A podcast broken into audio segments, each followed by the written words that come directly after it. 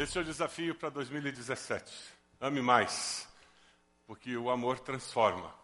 Pergunte à pessoa do lado aí: que tipo de transformação você precisa experimentar em 2017? Porque não adianta ter ano novo. Se você não for uma pessoa nova, não vai acontecer nada de novo no ano novo. Que tipo de transformação precisa acontecer na sua vida em 2017? Conversa com a pessoa do lado aí. Porque o amor transforma. Mas transforma o quê? Pergunte à pessoa que está do lado aí. Transforma o quê? O que, que tem que ser transformado nesse novo ano? Tem gente olhando para mim assim, pensando, hum. Aí não vai mudar nada se você não sabe o que tem que mudar. Na página 11 do, da, da revista que você recebeu na entrada, você encontra alguns alvos para o ano de 2017. Dê uma olhadinha lá na página 11. É uma maneira de você começar a proativamente pensar em que tipo de transformação tem que acontecer na minha vida, na minha família, no meu trabalho, na minha relação com Deus, na minha relação com o próximo, e colocando algumas metas em algumas áreas bem específicas, você começa a olhar, então eu posso ver alguma transformação acontecendo nesse ano de 2017. Porque nós cremos que o amor transforma. O amor com Deus, o amor que recebemos de Deus e quando nós aprendemos a amar ao próximo. É interessante porque a proposta desse tema para 2017 tem a ver com o fato de você viver esse amor de tal forma que ele transforme abençoando o seu próximo, levando o seu próximo a conhecer o amor de Deus. O nosso desejo é que você esteja tão cheio do amor de Deus, que esse amor transborde do seu coração e chegue até o coração daquela pessoa que está perto de você. Magavran disse que os nossos relacionamentos são as pontes que existem para que o amor de Deus saia do nosso coração e chegue no coração das pessoas que nós conhecemos.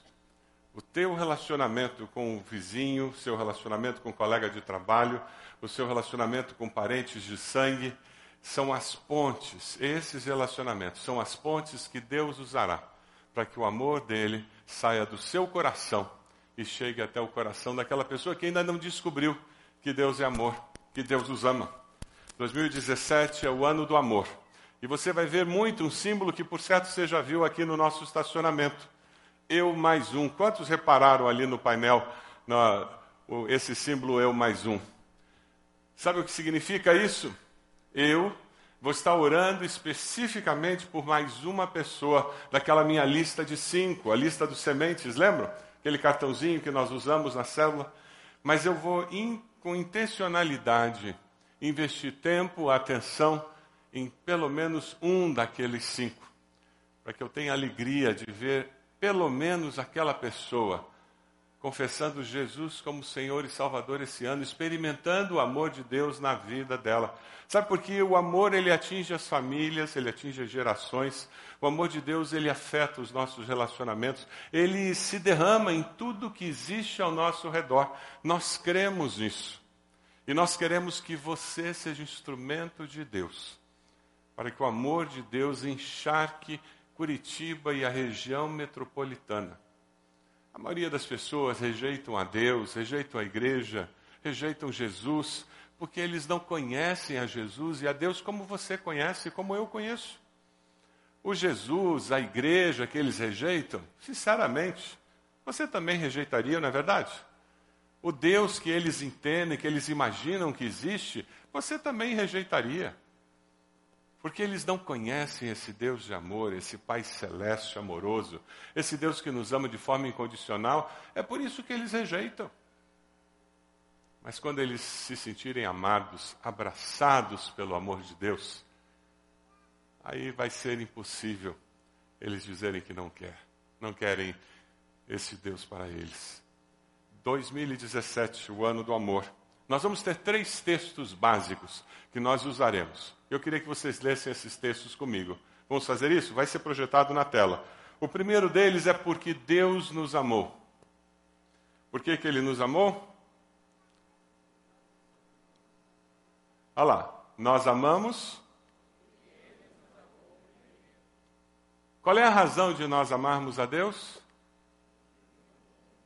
Nós o amamos porque Ele nos amou primeiro. O nosso amor por Deus é resposta. Nós não tomamos a iniciativa. Em todas as religiões da face da terra é sempre o homem tomando a iniciativa e tentando apaziguar a ira da divindade, tentando ganhar o favor da divindade, do ser divino. No cristianismo é o inverso. É o ser transcendente, o ser divino, que toma a iniciativa e busca o ser humano e demonstra amor antes mesmo daquele ser humano se importar com ele. O segundo texto que nós vamos estar pensando e refletindo durante esse ano é um texto muito conhecido de todos nós. Talvez até você conheça esse texto de cor numa outra tradução. Vamos lá? Porque Deus tanto amou o mundo que deu seu Filho unigênito para que todo o que nele crê não pereça. Esse é o texto áureo, o resumo da mensagem dos evangelhos. E o terceiro texto está lá em Marcos 12, 30. Quando nós amamos a Deus, é natural que a gente ame o próximo. Vamos lá? Ame o Senhor, o seu Deus, de todo o seu coração, de toda a sua alma, de todo o seu entendimento e de todas as suas forças. Ame o seu próximo como a si mesmo. Ontem nós terminamos o ano de 2016. Foi um tempo muito gostoso. Quem chegou aqui se surpreendeu, o salão cheio de bexigas. Nós tínhamos balões cheios com gás, tínhamos um cartãozinho preso em cada balão e nós terminamos o culto de vigília ontem. Soltando aqueles balões e foi muito bonito. Eu, caso você não tenha vindo ontem à noite, nós pedimos que o pessoal da comunicação da igreja passasse um pedacinho de um vídeo, só para você ter uma ideia de como nós encerramos. Nós terminamos o culto de vigília, depois de termos um tempo de oração de joelhos aqui, fomos lá para fora e juntos nós enviamos aqueles balões da mesma forma como enviamos nossas orações aos céus. Nós enviamos aqueles balões que tinham um cartão com João 3,16, com o texto falando para quem encontrasse que nós queríamos que ele plantasse aquela semente de girassol para que nascesse uma flor.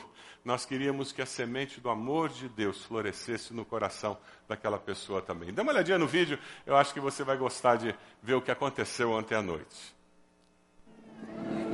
Feliz ano novo, que Deus abençoe cada um de vocês. Ouça os céus sua oração.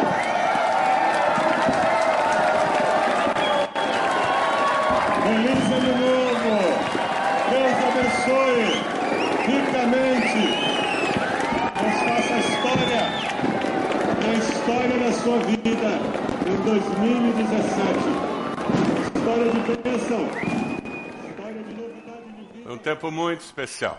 Tempo gostoso que passamos aqui como igreja, iniciando o ano de joelhos, iniciando o ano com um coração cheio de gratidão pelas bênçãos recebidas. E é assim que nós queremos viver 2017. Um ano cheio de gratidão, cheio de reconhecimento do cuidado, proteção, bênção de Deus. Como foi falado aqui nos testemunhos, mesmo no meio de encrencas, e vai ter encrenca esse ano, é garantido. Os políticos de Brasília vão garantir isso para a gente. Vai ter encrenca. Mas mesmo que as encrencas venham, Jesus disse que no mundo tereis aflições, mas tenha de bom ânimo, porque eu já venci o mundo. E com essa segurança de que Deus vai nos dar forças, nós vamos prosseguir. Mas ontem foi dia de nós agradecermos a Deus pelas bênçãos, pelo que Deus fez na nossa vida pessoal, profissional pelo que Deus fez na nossa igreja. Nós vimos aquela retrospectiva que eu pedi a comunicação para passar de novo, e aquilo ali é um pouquinho do muito que Deus fez em nossa igreja, motivo de darmos muitas graças a Deus. Eu agradeço muito o que os líderes da nossa igreja fizeram durante esse ano, pessoas especiais que se dedicaram, dedicaram seu tempo, talentos, dons, pessoas que investiram na vida de outras pessoas, e esse é o segredo. Uma igreja viva é uma igreja que tem muita gente que serve, que trabalha com muita alegria. E mais do que isso, eu agradeço a Deus por membros da igreja que têm investido na vida de pessoas, têm aconselhado, têm acompanhado, têm servido, têm se dado. É gostoso ver como nos pequenos grupos as pessoas se importam umas com as outras. O resultado é, é uma igreja viva, e isso é muito gostoso de ver é gostoso ouvir histórias e ser abençoado. E é tão bom quando nós podemos ver pessoas dizendo: Eu quero servir, eu quero, eu quero abençoar mais alguém. Eu selecionei algumas coisas que realmente chamam a atenção e eu compartilhei isso ontem, na mensagem de ontem. Eu queria compartilhar mais uma vez, só para nós celebrarmos um pouco mais. Quando nós fechamos o ano de 2016, nós temos motivos de celebrar. E um deles é que nós vamos ter durante 2017 mais 55 portas abertas semanalmente para pregar o Evangelho. Foram 55 novos grupos que surgiram durante esse ano. É motivo da gente louvar a Deus. Aleluia! Louvado seja Deus por isso. Significam mais 55 portas abertas semanalmente, para que vizinhos, parentes, colegas de trabalho, de faculdade, de escola possam vir e ouvir do amor de Deus. Durante esse ano, nós tivemos 130 pessoas que estudaram a palavra de Deus com alguém. Foram discipuladas, que seguiram Jesus através do batismo, e temos mais 205 pessoas fazendo o discipulado sementes e que logo estarão sendo batizadas, pessoas que estão aprendendo os conceitos básicos da fé cristã. Não é gostoso de ouvir isso, irmãos? Não dá vontade de dizer aleluia?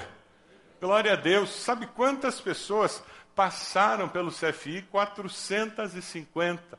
450 discípulos estudando a fé cristã com mais profundidade. Quem sabe você é o 451 que vai se matricular agora nesse ano. Para aprofundar a fé cristã, conhecer um pouco mais do porquê eu creio, como creio e para que que eu creio. Qual a razão de Deus me dar vida e me manter vivo nesse mundo? O que eu vim fazer nessa, nessa terra onde eu estou? Deus tem muitos desafios para nós. E eu tenho certeza que Deus tem desafios muito especiais para você, para a sua vida. Você crê nisso? Que Deus tem novos desafios para você? Diga amém. Quais são esses desafios? Quando a gente coloca na revista IBB aqueles alvos para o ano de 2017, isso não é retórica, não é só para dizer que tem, porque sabe como é, né? Todo final de ano tem que dizer, vamos fazer alvos, eu vou me matricular na academia amanhã, eu vou perder 10 quilos. Não é para isso. Mas na realidade é para que nós estejamos iniciando o ano com expectativa. Expectativa do mover de Deus na minha vida. O que eu quero que Deus faça comigo e através de mim. Preparando essa mensagem, eu encontrei um, um vídeo do TED muito interessante. Pastor Renato me ajudou, o vídeo é um pouco mais longo, quem sabe mais adiante você pode até assistir o vídeo todo. Mas eu pedi ao pastor Renato que separasse um pedacinho dele, eu creio que vai abençoar seu coração. Ele fala sobre como é possível viver bem nesse ano que se inicia. Como é possível viver bem? nesse ano que se inicia. Dê uma olhadinha.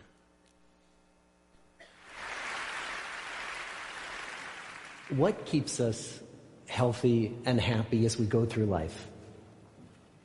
If you were going to invest now in your future best self, where would you put your time and your energy?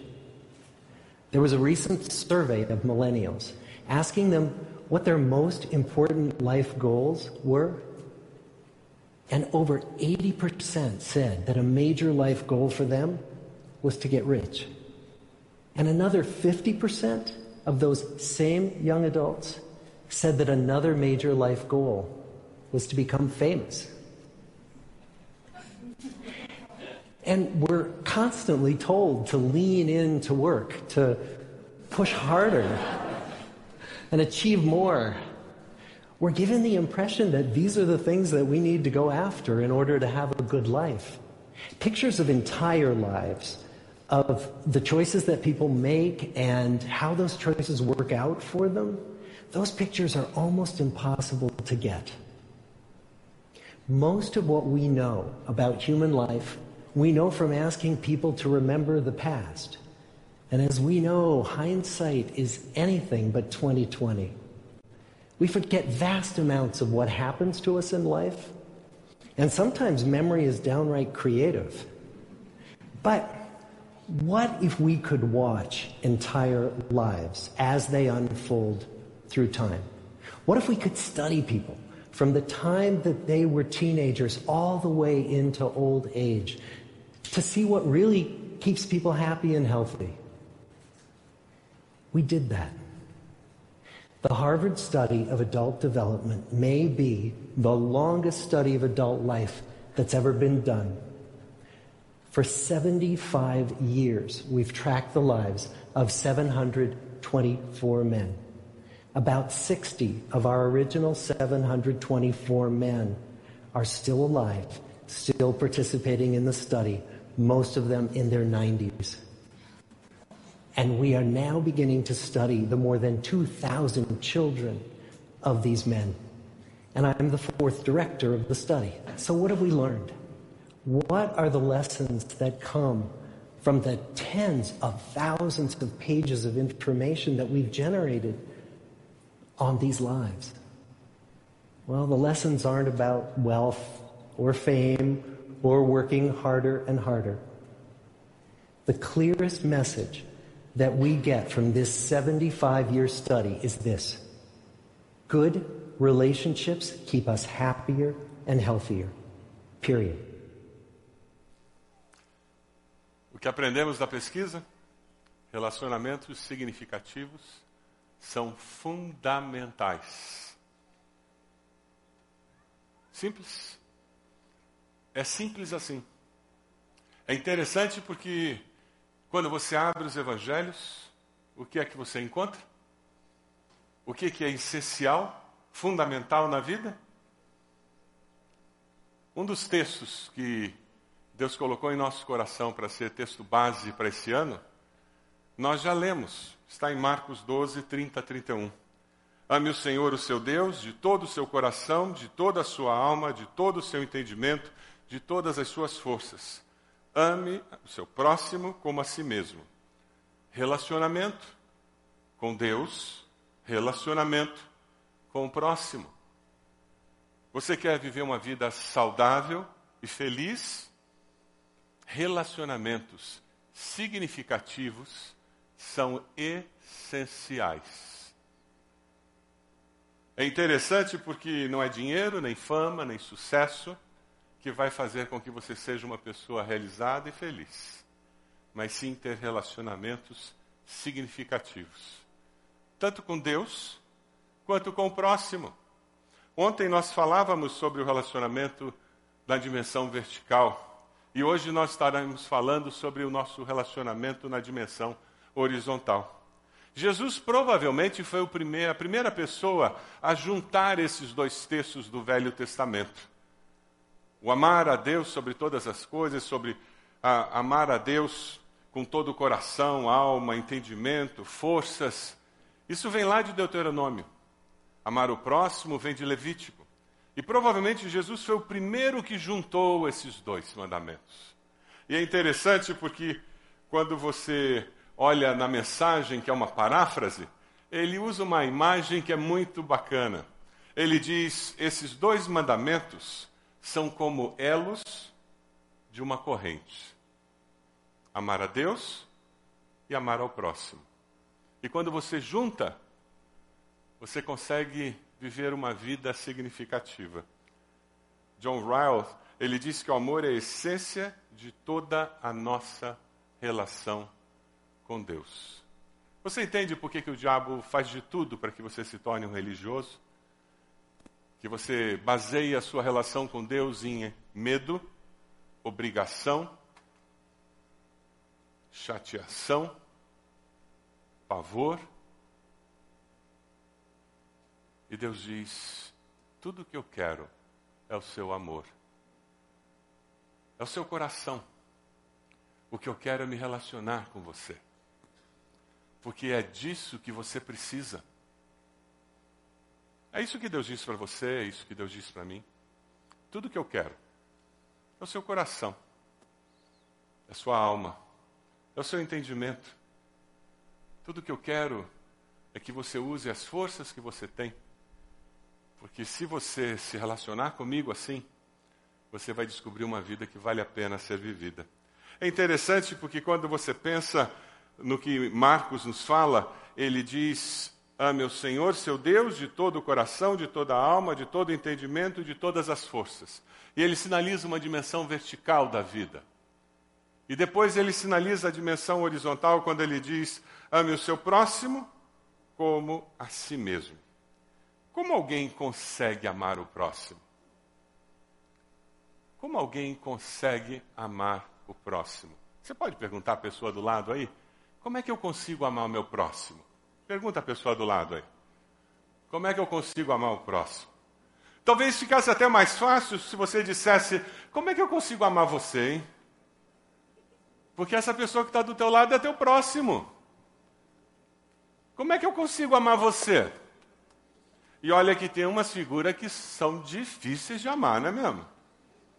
Tem pessoas que não são muito amáveis. Como que nós conseguimos amar o próximo?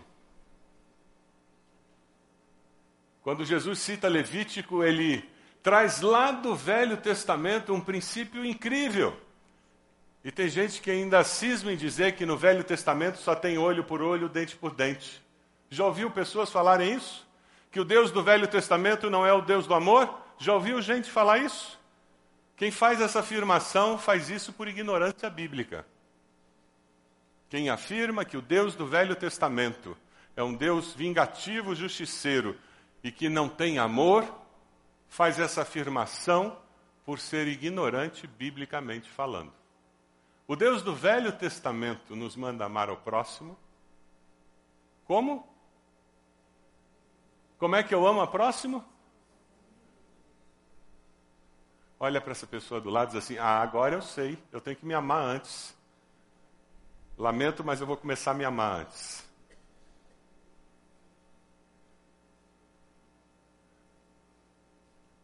O processo eu aprendo a amar ao próximo quando eu aprendo a me amar.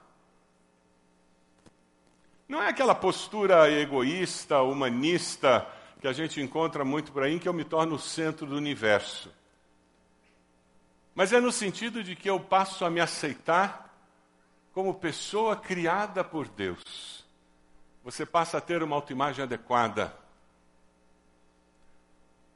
Você sabia que você foi feita a imagem e semelhança de Deus? Você não é pouca coisa, não. Dá uma respirada funda assim, dá uma ajeitada no peito. Você é imagem e semelhança de Deus. Não é pouca coisa.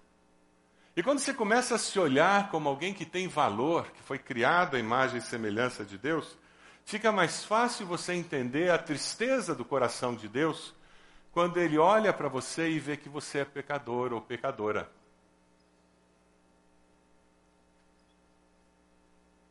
Eu só vou amar ao próximo como a mim mesmo o dia que eu reconheço que eu erro.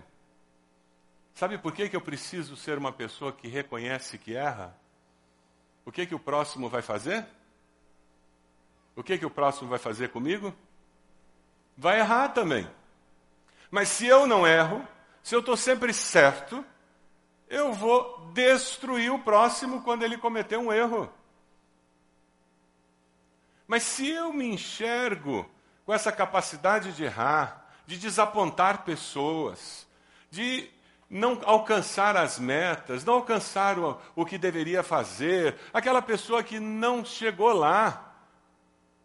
Se eu enxergo que eu, criado à imagem e semelhança de Deus, sou capaz de pisar na bola, aí vai ficar mais fácil eu ser misericordioso para com o meu próximo.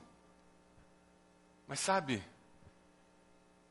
quando eu enxergo que eu sou fraco, apesar de ser imagem e semelhança de Deus, que eu sou fraco,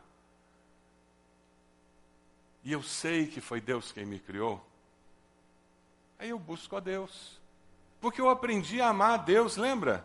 Ama a Deus com todo o coração, alma, entendimento. Porque eu amo a Deus, eu digo, Deus, e agora? Eu busco ajuda.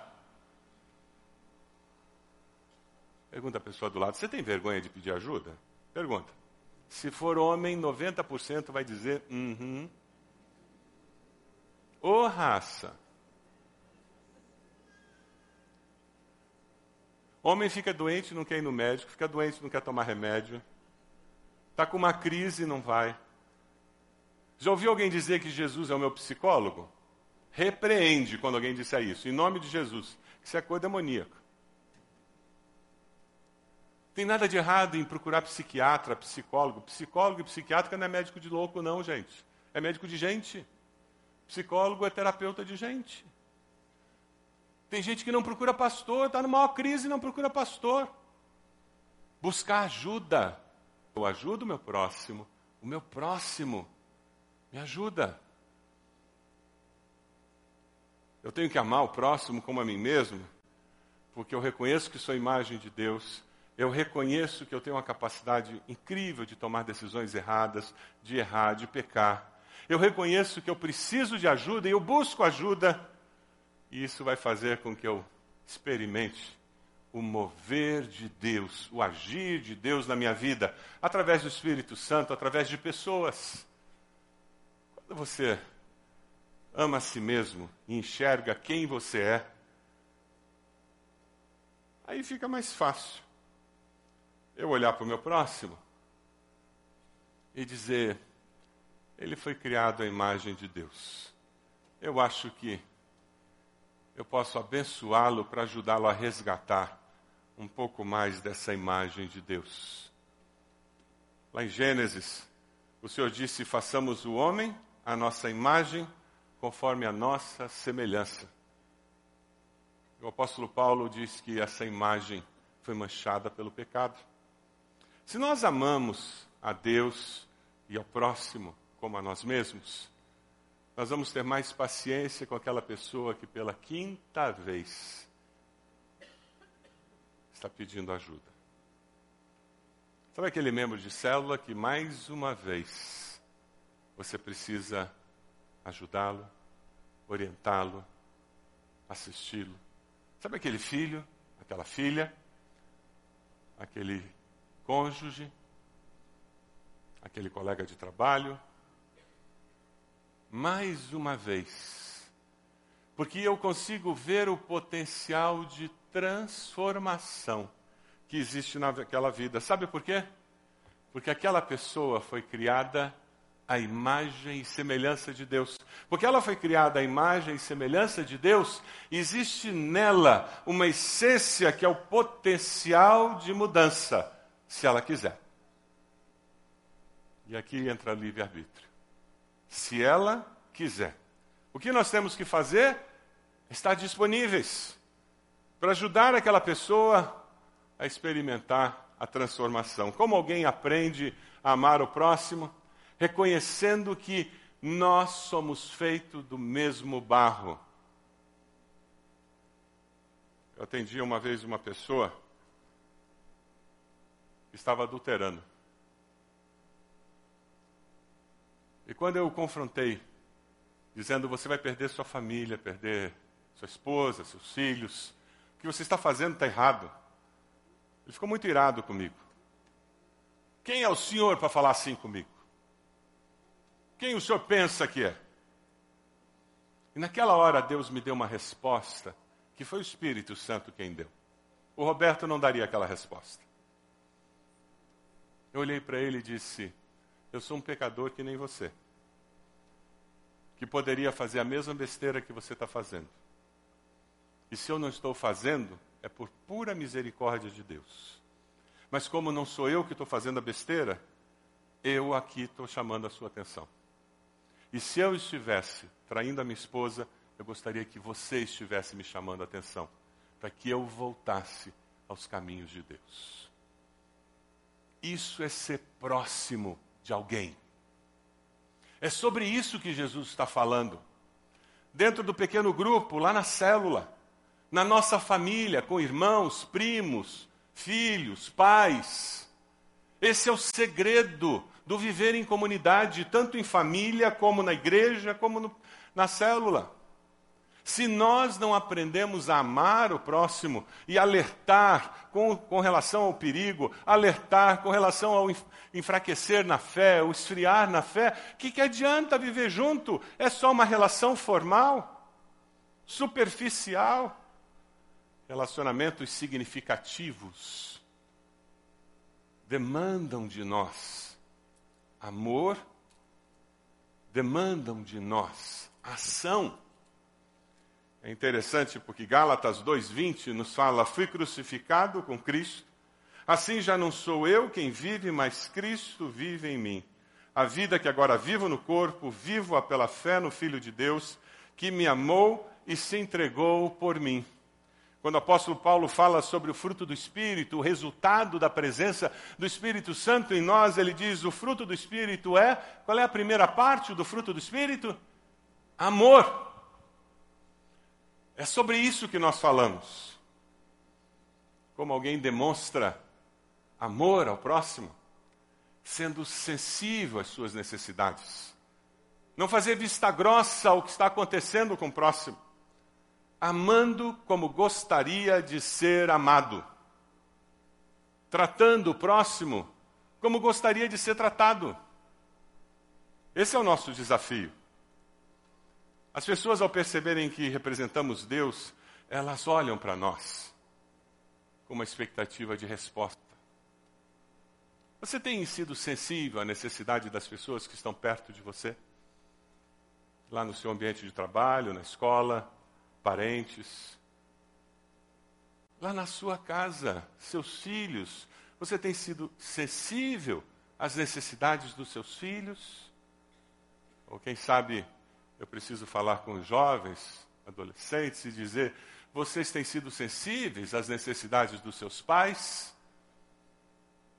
Ou quem sabe você tem sido sensível às necessidades dos seus pais idosos? Ou você já sabe o que eles precisam? Sente e ouça o que eles têm para falar. E no meio de tantas histórias repetidas mais uma vez, quem sabe você será surpreendido com uma necessidade que finalmente pode ser captada. Amar o próximo é estar disposto a investir tempo e esforço para perceber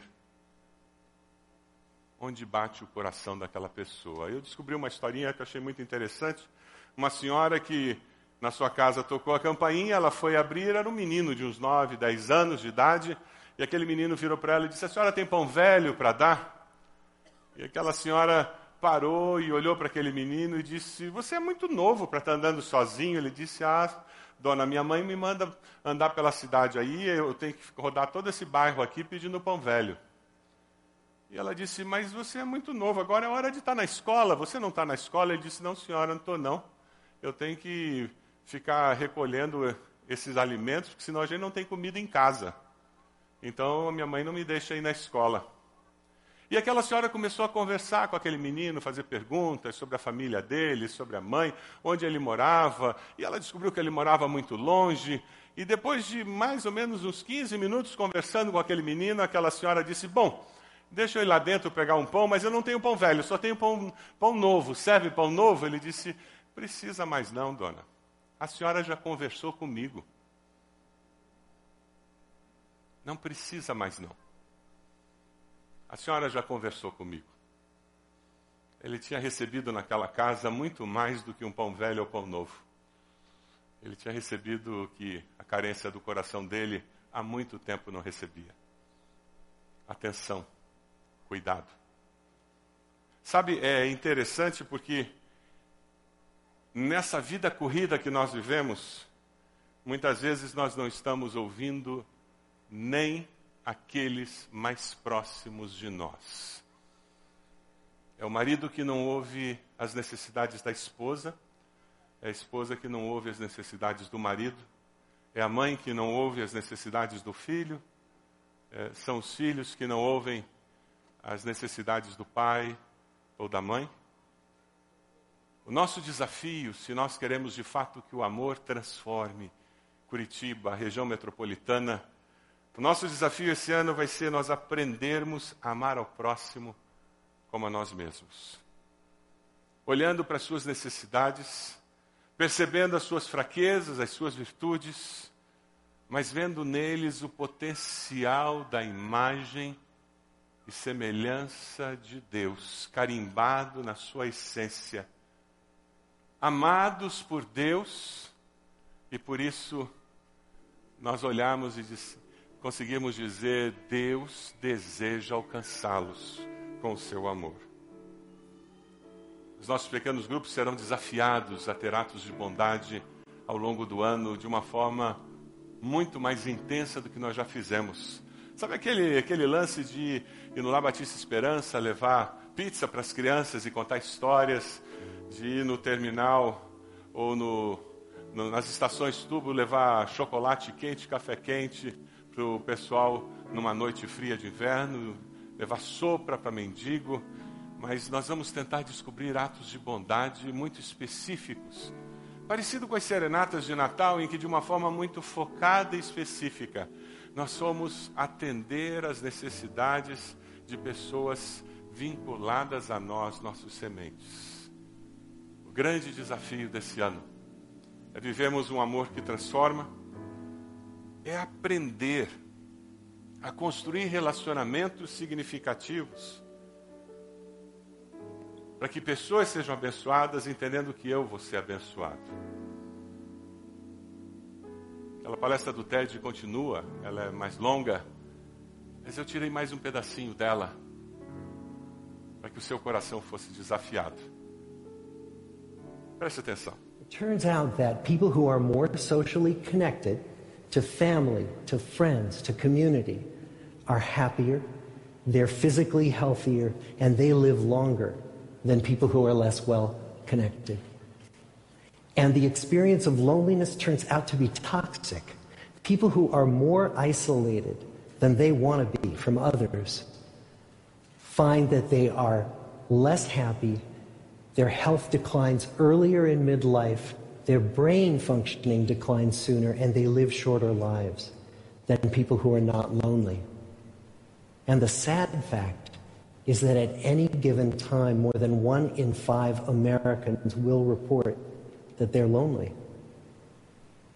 So, what about you? Let's say you're 25, or you're 40, or you're 60. What might leaning into relationships even look like? Well, the possibilities are practically endless. It might be something as simple as replacing screen time with people time or livening up a stale relationship by doing something new together long walks or date nights, or reaching out to that family member who you haven't spoken to in years. Because those all too common family feuds take a terrible toll on the people who hold the grudges. I'd like to close with a quote from Mark Twain more than a century ago, he was looking back on his life and he wrote this There isn't time, so brief is life, for bickerings, apologies, heartburnings, callings to account. There is only time for loving, and but an instant, so to speak, for that. The good life is built with good relationships. Thank you. Uma boa vida é construída com relacionamentos saudáveis, significativos. Você pode abaixar sua cabeça? Ontem o desafio era nós nos relacionarmos com Deus. Quem sabe você não estava aqui ontem e você precisa refazer o seu relacionamento com Deus. Ter um compromisso mais sério com a palavra, um compromisso mais sério com Deus da palavra, período devocional, algo mais profundo nessa sua relação com Deus. Esse é o momento para você se colocar diante dele, dizendo: Deus, eu quero, nesse começo de ano, eu quero que esse ano seja diferente. Eu tenha um encontro com o Senhor mais profundo, mais significativo. Eu quero aprender a amar ao Senhor como eu nunca, nunca amei.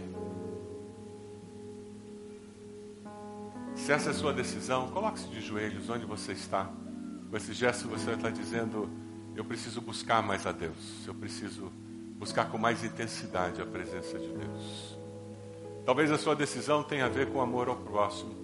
Você precisa amar o próximo de uma forma diferente. E esse foi o desafio dessa mensagem hoje. Aceitar pessoas que são diferentes de você, que pensam diferente de você, que talvez não sejam nem muito amáveis, mas você vai dizer: Deus, apesar dela não ser muito amável, eu quero aprender a amá-la. Eu quero aprender a amar o Senhor para poder amar essa pessoa como só o Senhor pode amar. Você vai dizer: Deus, me ensina a amar essa pessoa.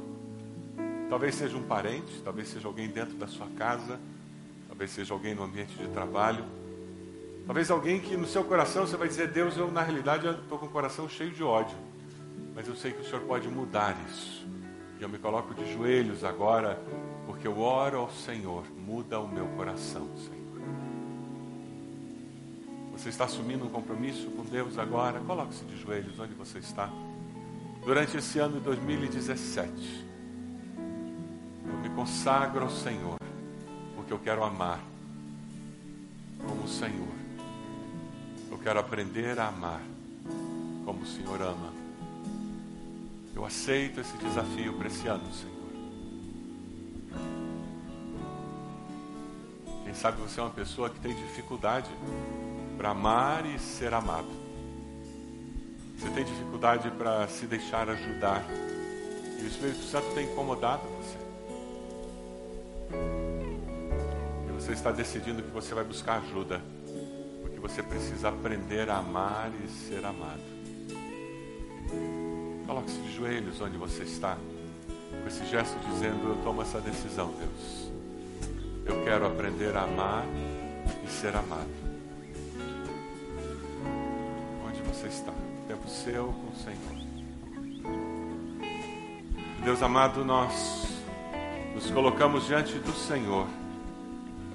O Senhor conhece o coração de todos esses irmãos e irmãs que de joelhos estão derramando sua alma na tua presença, transformando este lugar no altar do Senhor. Ó Deus, com teu Santo Espírito. Pedimos que o Senhor esteja fazendo uma obra completa na vida de cada um deles. O Senhor que conhece as necessidades de cada um, o anseio de cada um, a decisão tomada por cada um deles. Pedimos que, como só o Senhor pode fazer, que o Senhor faça uma obra completa nas suas vidas, Senhor. Pedimos que o Senhor esteja atuando como só o Senhor pode atuar. Ó Deus, pedimos que o teu amor, esse amor infinito e incondicional, traga transformação para a honra e glória do teu nome. Ó Deus, a nossa oração no início deste novo ano é que nós, como igreja, aprendamos a amar, amar ao Senhor acima de todas as coisas, que possamos amar ao Senhor com todo o nosso entendimento, amar o Senhor com todo o nosso coração, amar o Senhor com toda a nossa alma todas as nossas forças. Para que, ó Deus, como consequência deste amor dedicado ao Senhor, aprendamos a amar ao nosso próximo. Ó Deus, nos consagramos a Ti como igreja do Senhor Jesus. Pedimos que o Senhor faça uma obra completa em nós. Nós oramos assim, no nome de Cristo Jesus. Amém. Amém.